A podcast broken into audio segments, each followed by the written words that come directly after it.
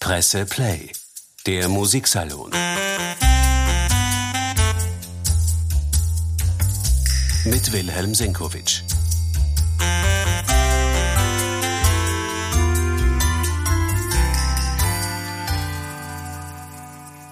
Herzlich willkommen, meine sehr geehrten Damen und Herren, beim heutigen Musiksalon. Es ist wieder Donnerstag, da gehen wir ja immer online und am Donnerstag, am letzten Donnerstag vor der Fastenzeit ist immer in Wien Opernball. Also, wenn's die Pandemie denn zulässt, heuer lässt sie es wieder zu. Der Opernball ist in diesem Land ein nationales Ereignis. Über Wirkung und mögliche unerwünschte Wirkungen informiert sie in diesem Fall der Presse Musiksalon. Was geht denn aus einem Opernballbesuch hervor? Unter Umständen ein kleines oder größeres Delirium.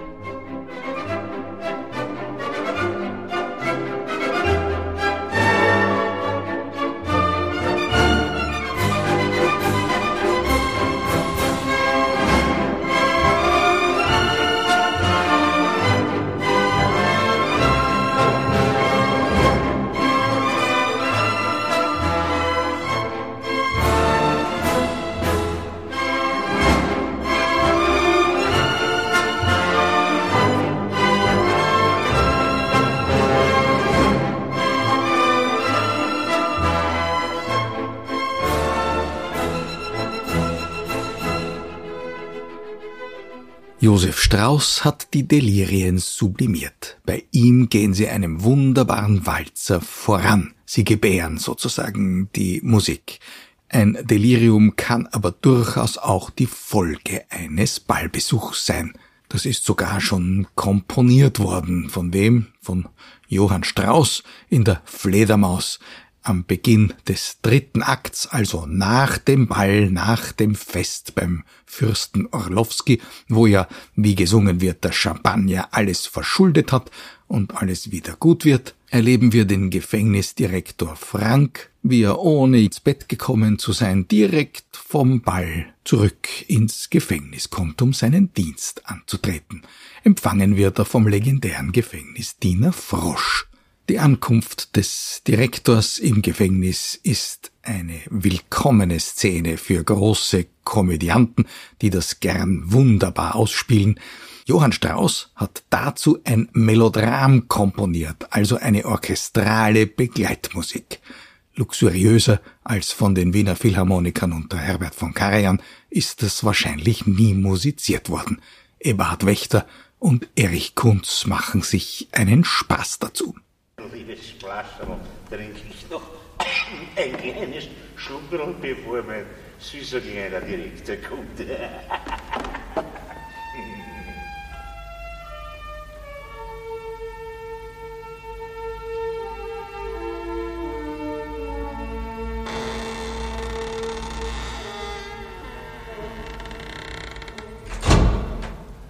Jesus, der, der, der Herr Direktor.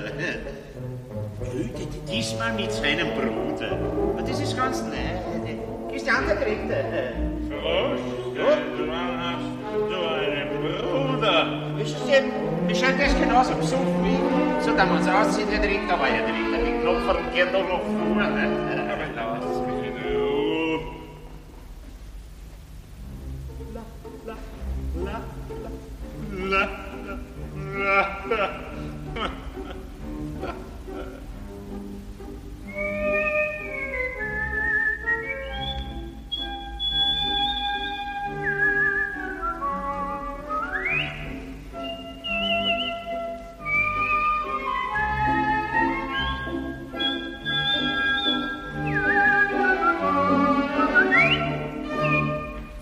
bring mir einen Kaffee.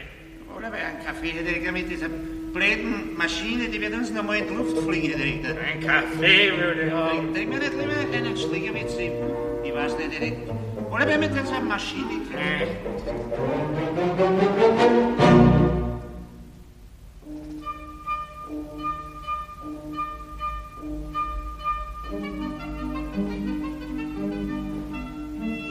Ja, komm her, ja. Idel, au, ja, ja, denn für Ida? Aber Herr Direktor, das ist doch Ihr lieber kleiner süßer Frosch. Ui. Die Majestät wird anerkannt, anerkannt, Prinzipland, Jubel des Champagner, ist wieder, es gibt Champagner. Herr Direktor, kann ich die Streichwürzeln haben? Vielleicht brennt die Maschine gleich, ja?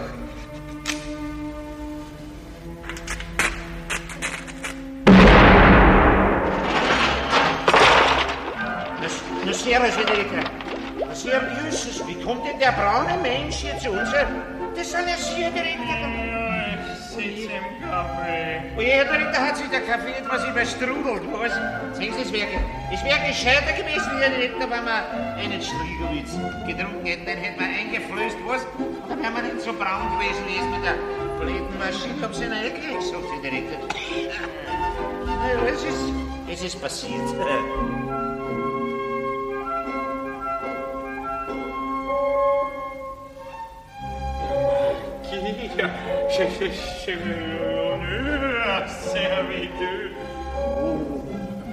Ein Bankgericht. Das ist auch nix. Oh.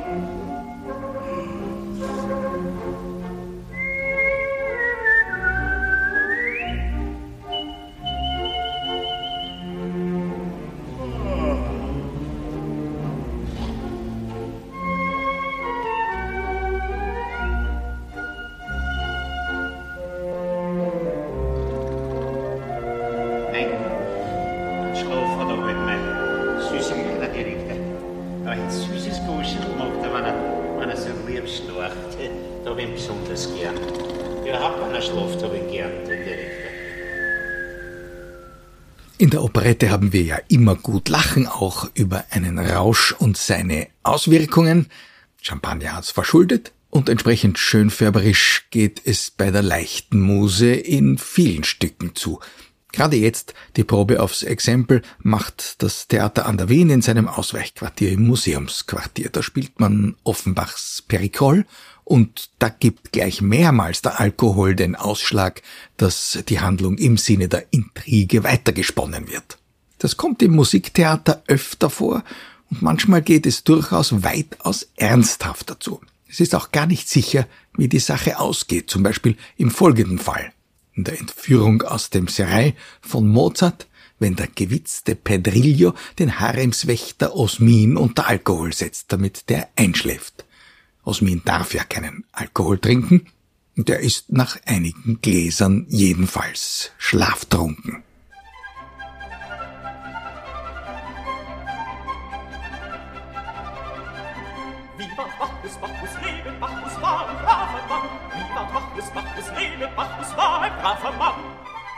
Ob ich's wage, ob ich trinke, ob's wohl lass ich entfliehen kann.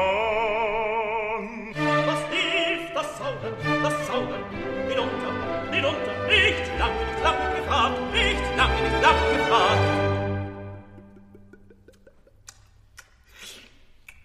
Nun ist geschehen, nun wär sie hier rum,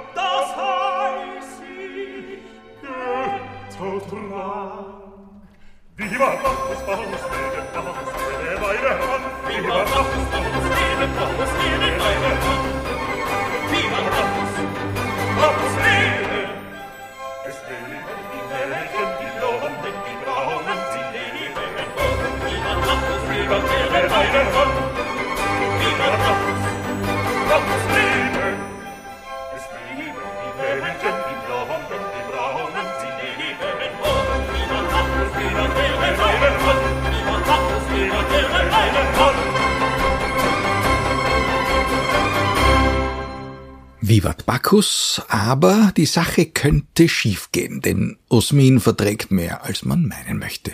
Er schläft, aber er schläft nicht lang genug, dass die Entführung aus dem Serail gelingen könnte. Aber es ist ja nur ein Singspiel und keine Tragödie, daher wird die Sache zuletzt gut. Im Übrigen deswegen, weil der muslimische Herrscher den christlichen Widersachern vergibt. Bedenkt man, dass Kaiser Josef zum Zeitpunkt der Uraufführung dieser Entführung aus dem Serail noch Krieg gegen die Türken geführt hat, dann ist das eigentlich eine erstaunliche Point für ein Singspiel aus Wien. Ganz harmlos gibt sich ein wenig später Gaetano Donizetti mit seinem Liebestrank. Dieser Liebestrank ist eine Flasche Wein, wie wir wissen, aber der gute Nemorino weiß es natürlich nicht und glaubt an den Schabernack des Quacksalbers Dulcamara. Zwei Flaschen dieses vermeintlichen Liebestranks sind nötig, und wir im Publikum wissen, dass das Happy End gar nichts mit dem guten Rotwein zu tun hat.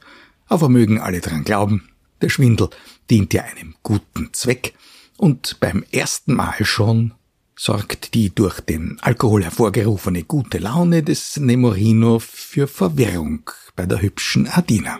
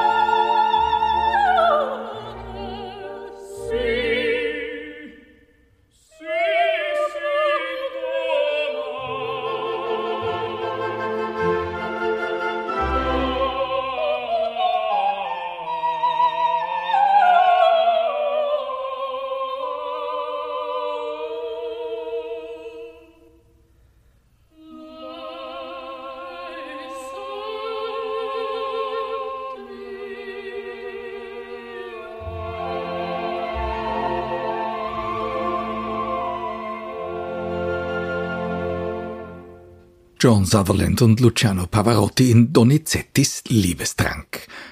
Der Erbe Donizettis, Giuseppe Verdi, vertraut auch immer wieder auf die Segnungen des Alkohols. Jedenfalls lässt er immer wieder Trinklieder singen. Dramaturgisch simpel und einfach als Nummer in einer Oper, das berühmteste von allen in La Traviata, sehr komplex davor bereits in Macbeth. Da übertünchen das Trinklied und die dadurch hervorgerufene gute Laune die maliziös mörderische Realität dieses Stücks. Und sogar einen Ohnmachtsanfall des seelisch längst zerrütteten Titelhelden. Ganz auf der Höhe der genialischen dramaturgischen Vorlage von William Shakespeare, macht dann in Verdis vorletzter Oper der Fähnrich Jago seinen Widersacher ganz bewusst betrunken, um ein wirklich schicksalhaftes Chaos auf der Szene herbeizuführen.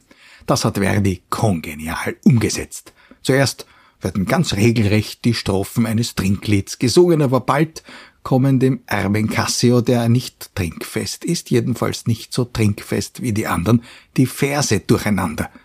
Er beginnt quasi musikalisch zu stottern und wird zum Gespött aller Umstehenden. Ragazzi,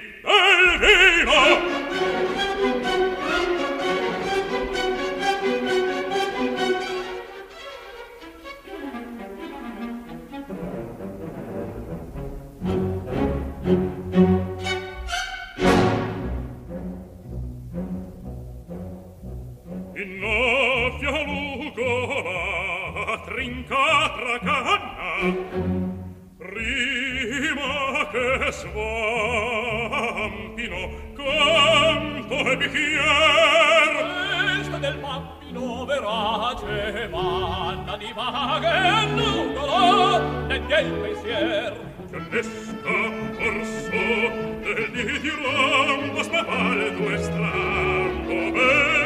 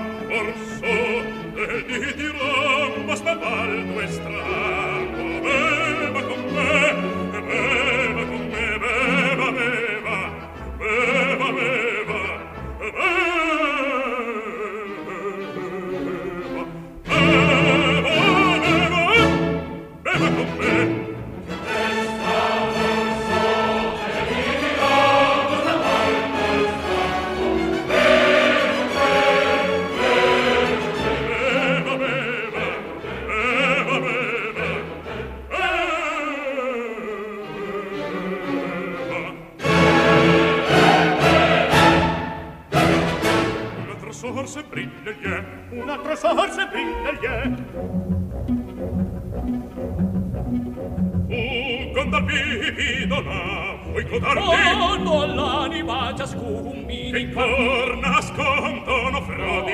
Oh, non tevo non tevo il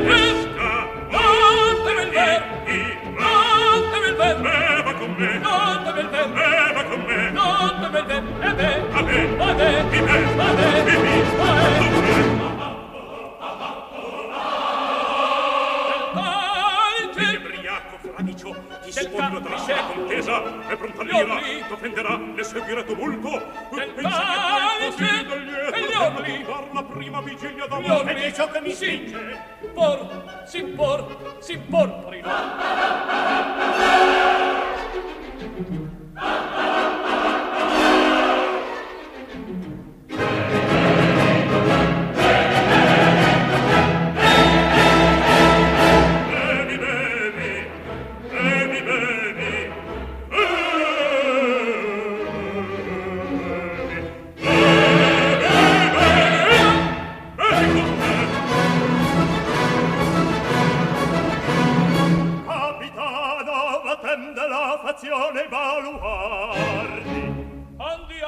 Das war Giuseppe Taddei als Iago in Verdis Othello. Für mich eine hinreißende, weil gesungene und nicht gebellte Interpretation dieses Trinklieds, das die Vielschichtigkeit des bösen Charakters hörbar werden lässt.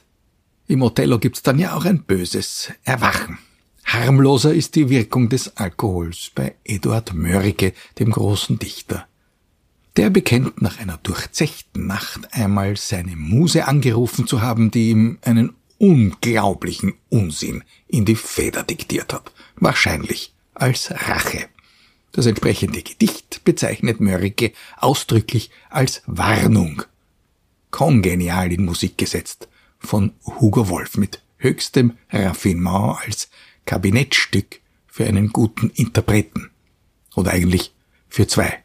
Dietrich Fischer-Dieskau und Daniel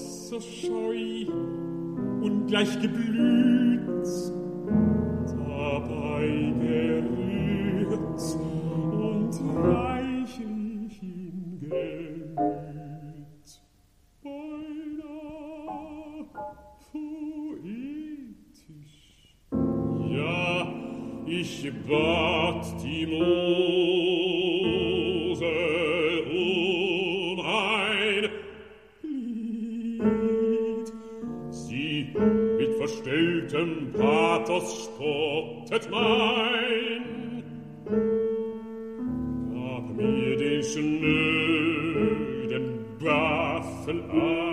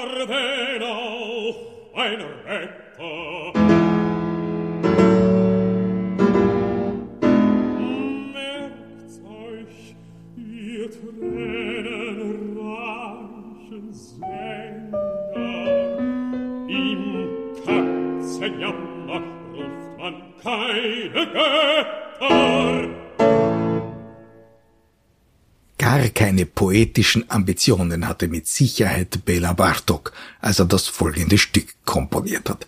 Es heißt etwas angeheitert und stammt aus den ungarischen Bildern, zunächst für Klavier, später für Orchester gesetzt und dieses etwas angeheitert, das meint wirklich das, was der Titel sagt. Wir hören den Protagonisten, vielleicht gerade hat er den Heurigen verlassen, über die Straße gehen und da hat er ein bisschen Schlagseite und auch das ist grandios komponiert.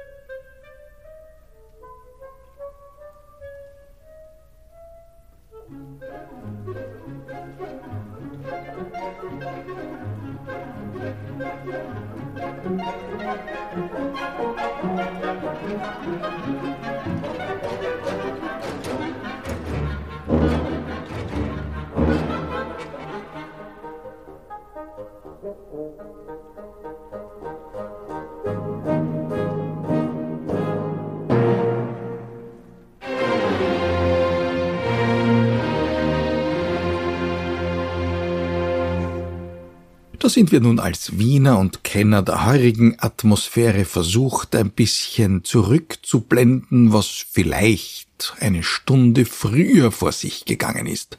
Und da haben wir einen wunderbaren Souffleur, nämlich Hans Moser.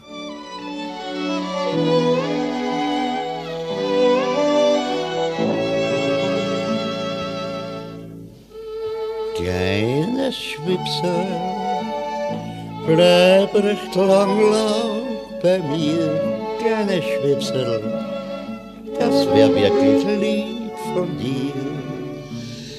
Geh erzähl von der alten Wiener Zeit, von der echten, rechten Werner Gemütlichkeit. Doch was nützt denn das Senieren? Was vorbei ist, ist vorbei. Niemand kann sich abonnieren. Einen ewig jungen Mann. Kleines Schwipser, gell, du bleibst jetzt bei mir. Kleines Schwipser, das wär lieb, ich danke dir.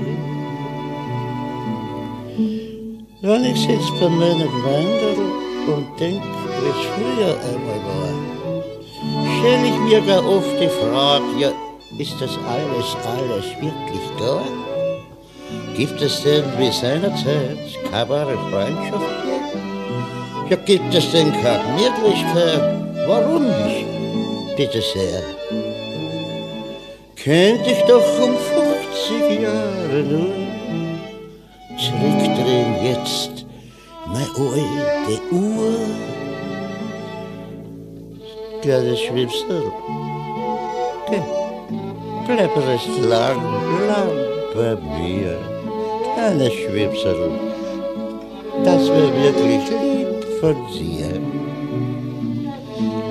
Geh, erzähl mir von der alten Wiener Zeit, von der echten rechten Werner Wirklichkeit. Doch was nutzt denn das Senieren? Was vorbei ist, ist vorbei. Niemand kann sich abonnieren. Einen ewig jungen Mann. Kleiner Schwipser, Gott, du bleibst jetzt bei mir kleines Schwipsel. Das wir lieb, ich danke sehr. Von einem solchen urwienerisch grantelnd melancholischen Schwipsel ist es in Wahrheit nur ein Schritt zu Gustav Mahler. Auch wenn das jetzt blasphemisch anmuten mag, dessen Weltuntergangsstimmung resultiert ja auch letztendlich aus dieser wienerischen Atmosphäre, nur dass Mahler seine Trinklieder auf eine ganz andere ästhetische Ebene zu heben wusste.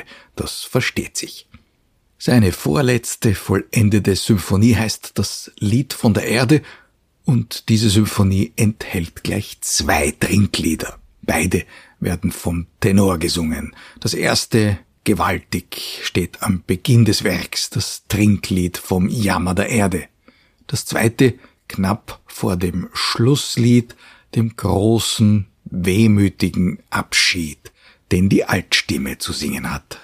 Der Tenor gibt sich kurz vorher ein bisschen derb als Trinker im Frühling, so lautete zumindest der Originaltitel des chinesischen Gedichts in der Übersetzung von Hans Bethke. Mahler hat ein bisschen nachgeschärft, hat die Sache ein bisschen ernsthafter gemacht. Er hat auch den Text ein wenig adaptiert und machte aus dem Trinker einen Trunkenen, das ist nun schon wieder ganz etwas anderes. Und dieser malersche Trunkene wacht aus tiefem Schauen auf, als er den Vogel im Frühling singen hört. Der Lenz ist da. Was geht mich denn der Frühling an? Lasst mich betrunken sein.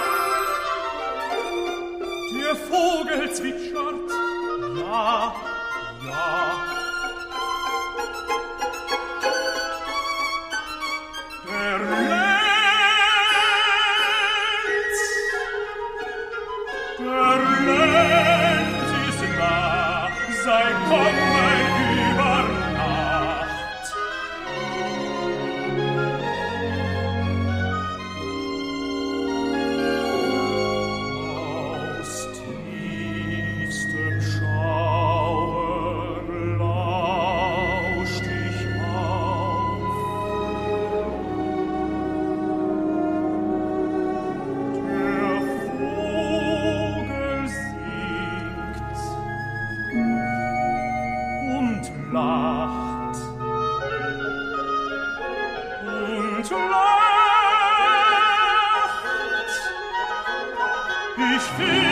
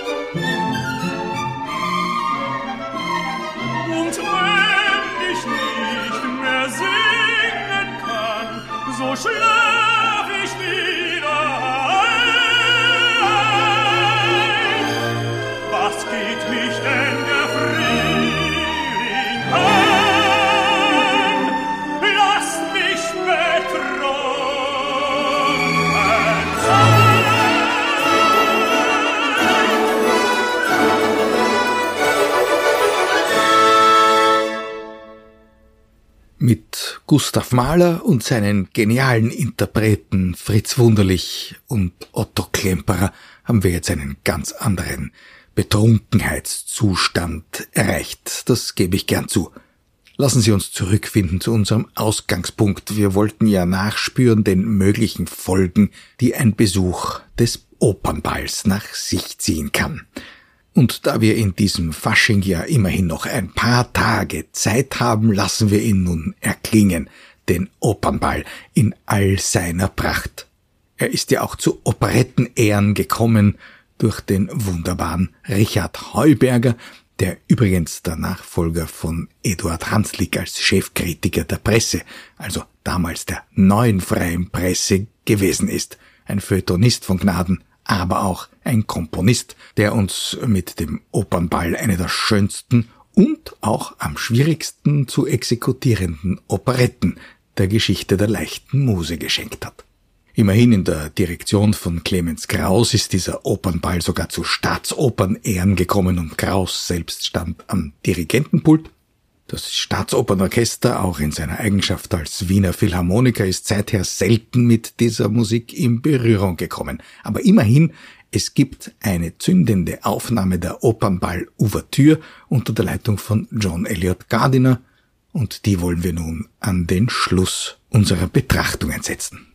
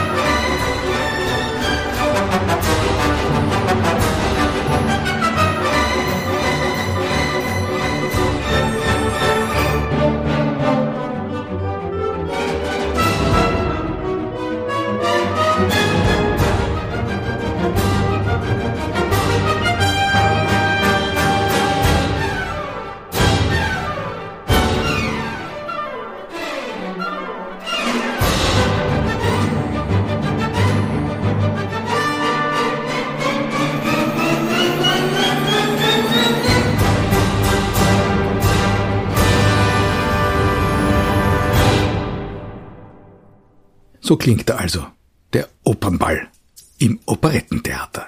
Richard Heuberger, interpretiert von John Elliott Gardiner und den Wiener Philharmonikern.